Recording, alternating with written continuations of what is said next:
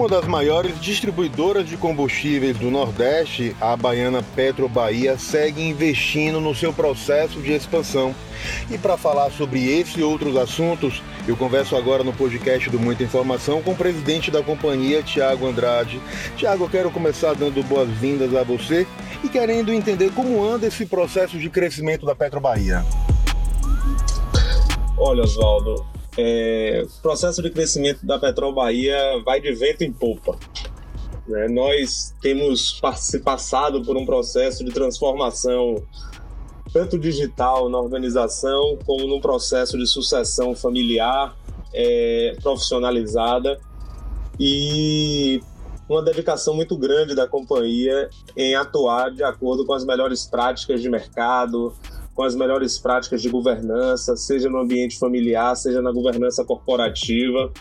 Hoje nós temos um conselho de administração com maioria independente, somos auditados por, pelas Big Four aí, KPMG, Deloitte, Ernest, é, ao longo de 20 anos, sem ressalvas.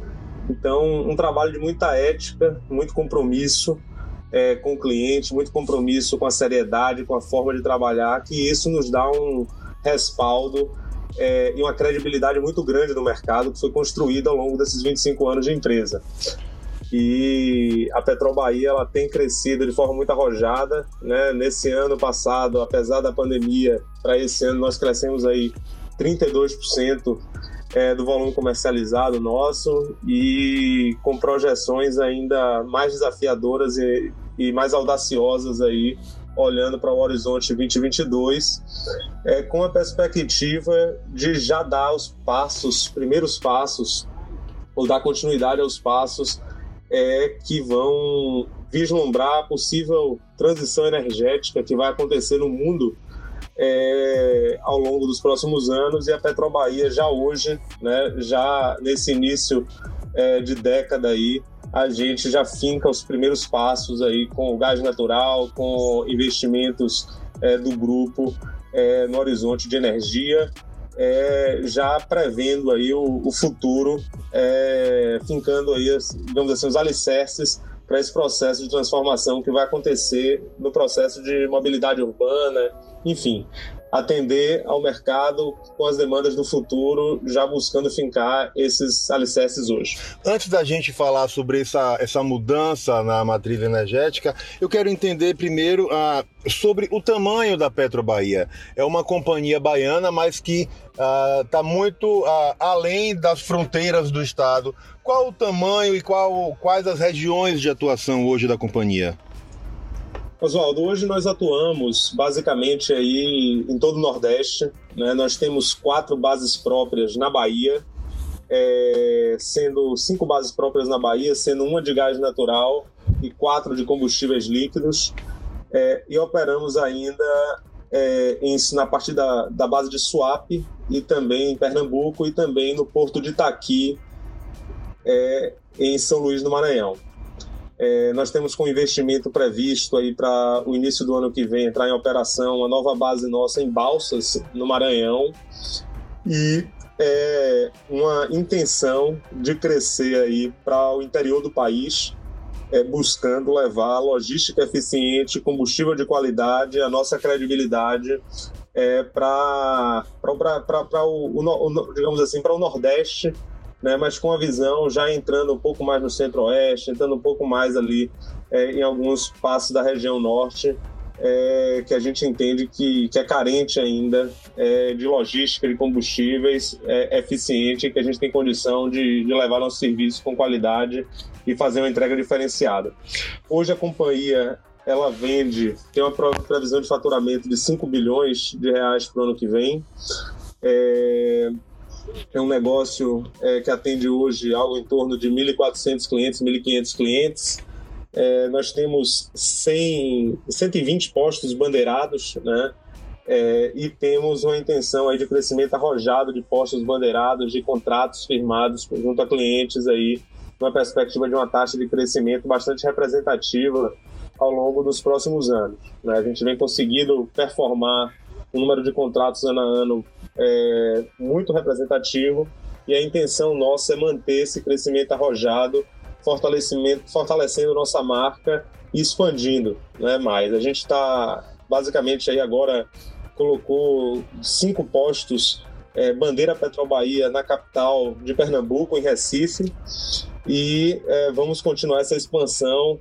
É, Piauí adentro, onde a gente já tem uma grande representação, no Maranhão também, agora em que a gente está colocando uma base própria lá em Balsas, então já estamos estabelecendo é, nosso posicionamento de marca hoje ele já é representativo, mas tende a ficar cada vez mais.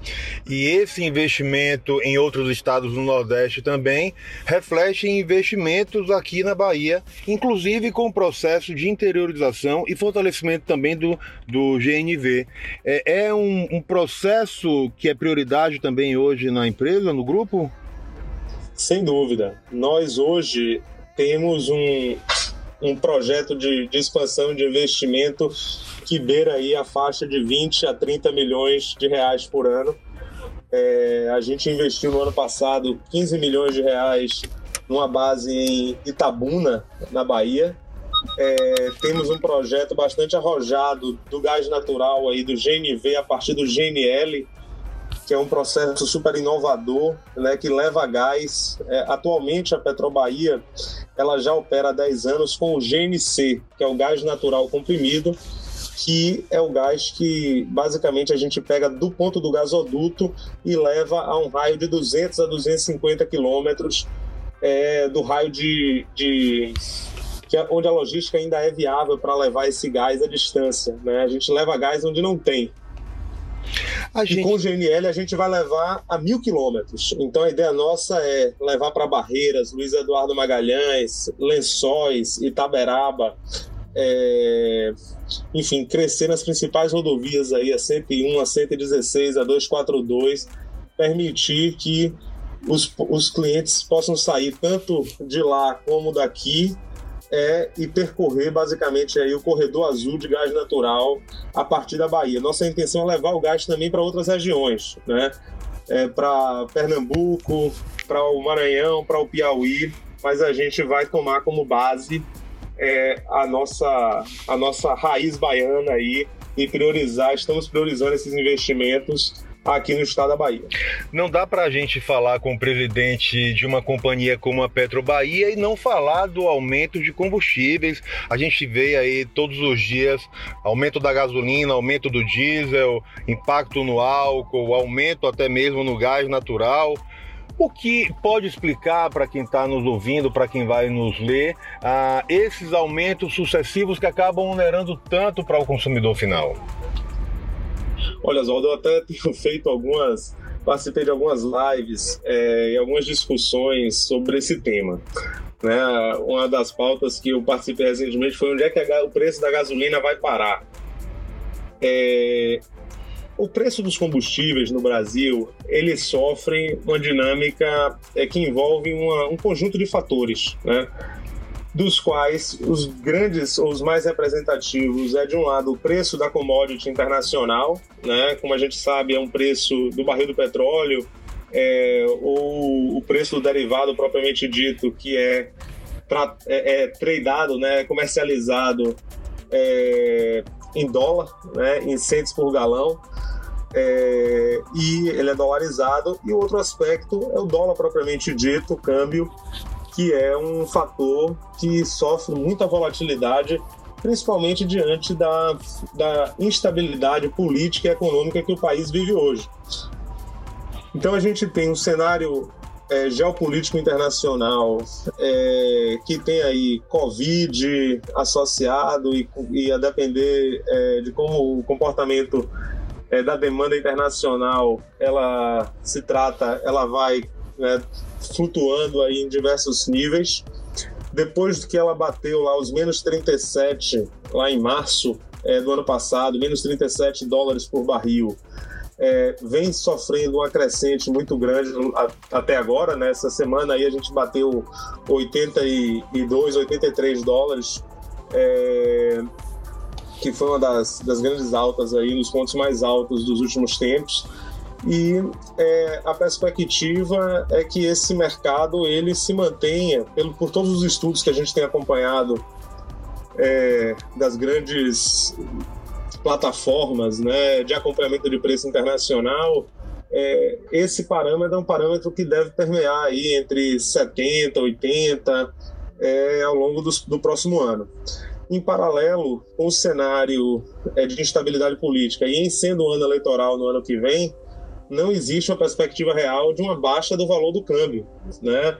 A expectativa é que se mantenha com alguma instabilidade ou volatilidade grande, mas que não deva ter uma redução é, sustentável no câmbio. Então a gente não deve observar, a princípio, é uma variação muito muito, digamos assim, uma redução, a perspectiva de redução efetiva no valor do combustível ao longo do próximo, do próximo ciclo aí, do próximo ano.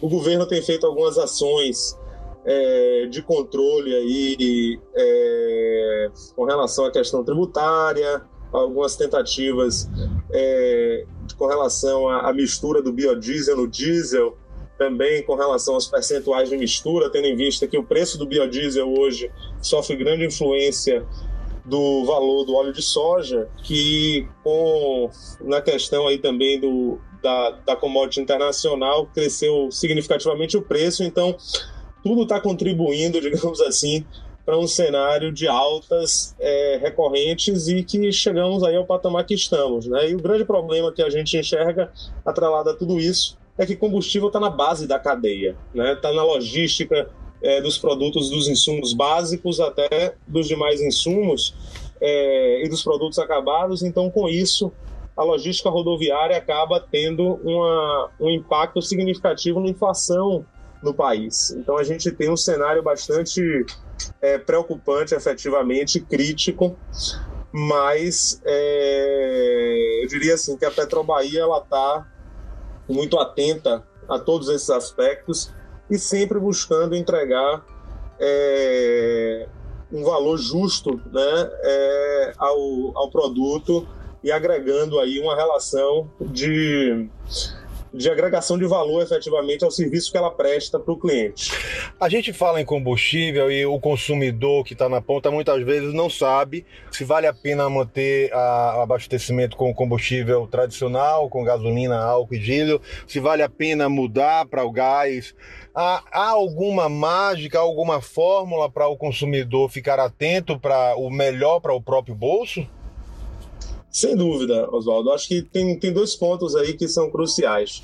É, o GNV, e aí pensando em gasolina, etanol e GNV, que são os três grandes, digamos assim, os produtos alternativos aí, a, a, os dois produtos alternativos à gasolina, nós temos de um lado a gasolina, é, a, o, o etanol, né, que tem uma relação conhecida aí dos 70%. Infelizmente, é, atualmente, a diferença entre o preço do etanol, é, mesmo na ponta de produção lá, que não você não não não, não tá tendo é, esse gap, é, digamos assim, essa diferença de preço, por mais que na ponta de produção às vezes tenha 70%, o posto revendedor, ele muitas vezes precifica com um real de diferença. Em Salvador é muito comum você ver isso, e isso não às vezes não representa uma variação que faça sentido você alterar, então você tem que ficar fazendo a conta ali da diferença se está de etanol para gasolina, se está dentro de 70%,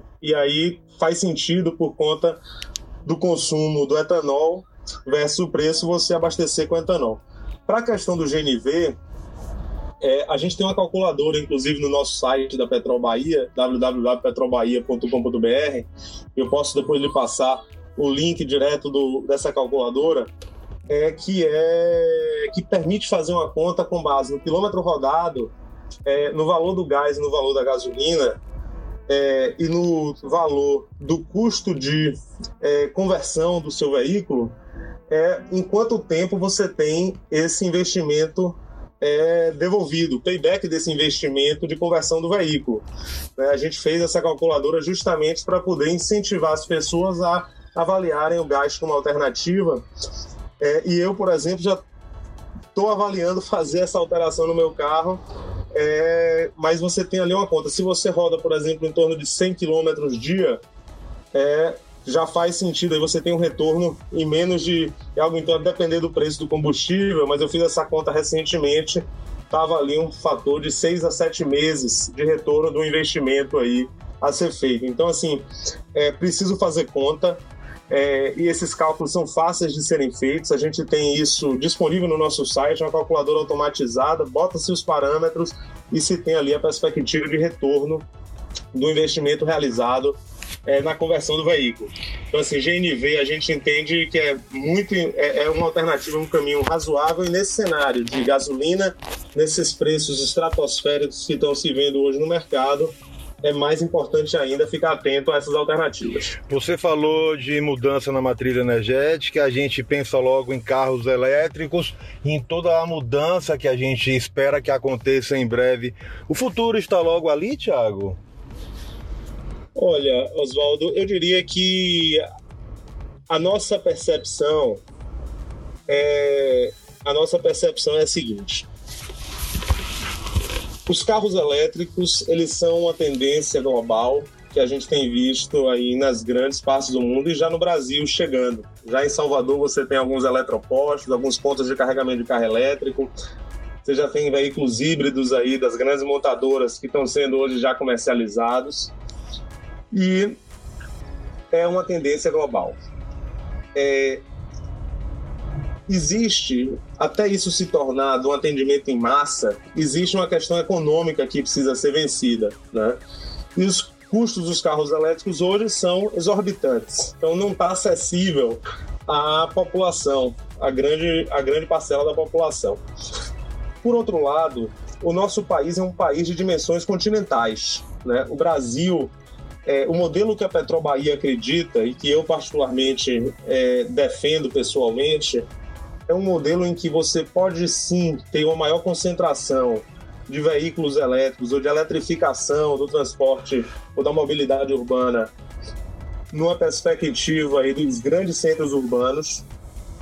É, e o interior do Brasil é, eu acredito que vai estar muito mais lastreado num processo de transição que vai envolver o gás natural como elemento e o etanol, que por si só já é um combustível que tem uma redução de emissão é, na casa dos 9% aí comparado aos combustíveis fósseis, a gasolina, por exemplo. Então, é, outro estudo que a gente vem acompanhando, né, de grandes de grandes empresas, pesquisas é, feitas aí ao longo dos últimos anos, é que essa transição, a inflexão do consumo de petróleo nos países desenvolvidos, ela deve acontecer efetivamente a partir de 2050 e isso nos centros desenvolvidos, né, nos grandes, nos países mais desenvolvidos.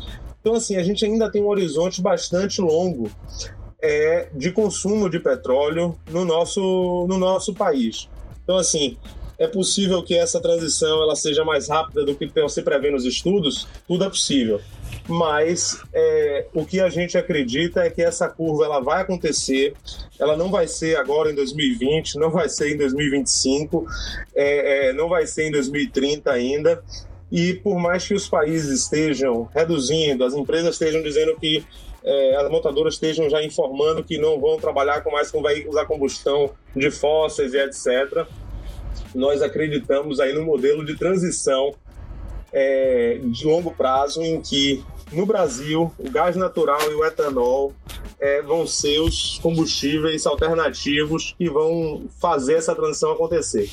Então, para isso, a Petrobahia está investindo em gás já há 10 anos e agora levando gás a distâncias antes é, impensáveis de se ter gás, né? então a Petrobahia está inovando nesse aspecto.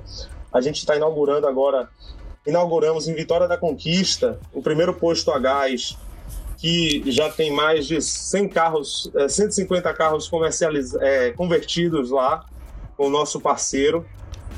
E é, estamos agora abrindo em Candeias, Jiquié e Jaguaquara também postos a GNL e temos uma lista de 50 municípios no Nordeste em que a gente vai levar gás nesse processo de é, rodovias azuis aí, né, da, do, do, que vai ser o, o, fluxo de gás que a gente quer levar para o interior.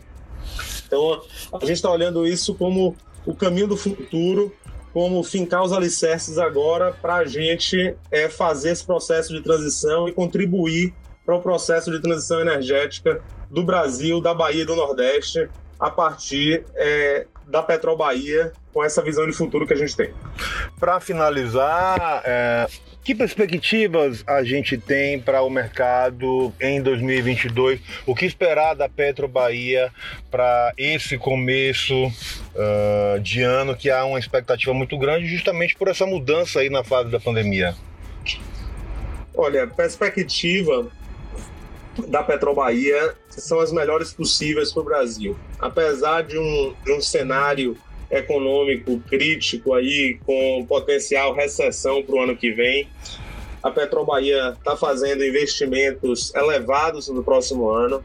Né? Estamos investindo na base nossa de balsas no Maranhão, estamos investindo em é, seis postos de gás, além desses quatro que eu citei é, no, no próximo ano é, investindo em mais é, de meia centena de postos bandeirados para o ano que vem.